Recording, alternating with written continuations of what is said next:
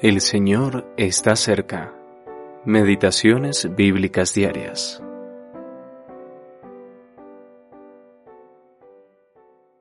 Palabra fiel y digna de ser recibida por todos. Que Cristo Jesús vino al mundo para salvar a los pecadores, de los cuales yo soy el primero. Primera de Timoteo capítulo 1, versículo 15. La salvación para todos los pecadores. Qué asombroso. Dios llamó y salvó a aquel que se le opuso más que cualquiera, aunque pensaba que lo servía. ¿Cómo lo hizo? Atrayendo a Saulo a sí mismo por medio de Cristo Jesús, el Salvador. Dios está activo para salvar a los pecadores, tanto hoy como en el pasado. El Antiguo Testamento registra la historia de Raab, una prostituta cananea que servía a un ídolo muy terrible en cuyo culto los padres sacrificaban a algunos de sus propios hijos. De alguna forma, Raab escuchó cómo Dios había liberado a su pueblo de Egipto y de la esclavitud, y eso la atrajo hacia el Dios de Israel y a su pueblo. Debió sentir su propia esclavitud, ya que Dios obró en ella, y por eso recibió a los espías israelitas en su casa y cuidó de ellos.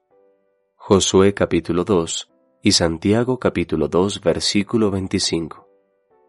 Finalmente, ella se convirtió en una antepasada de nuestro Señor Jesús. Mateo capítulo 1 versículo 5.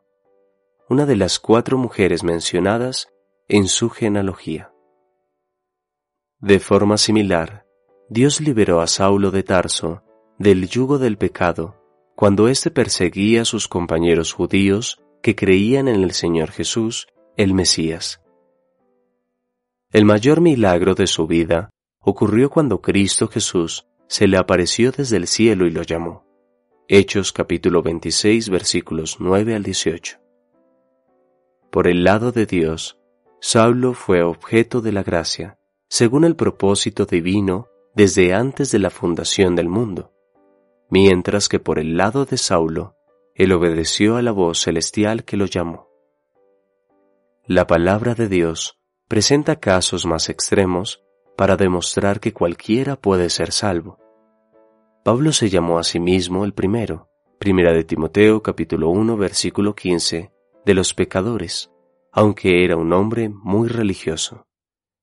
Si el primero de los pecadores pudo ser salvo, y así fue, entonces todos los demás pueden.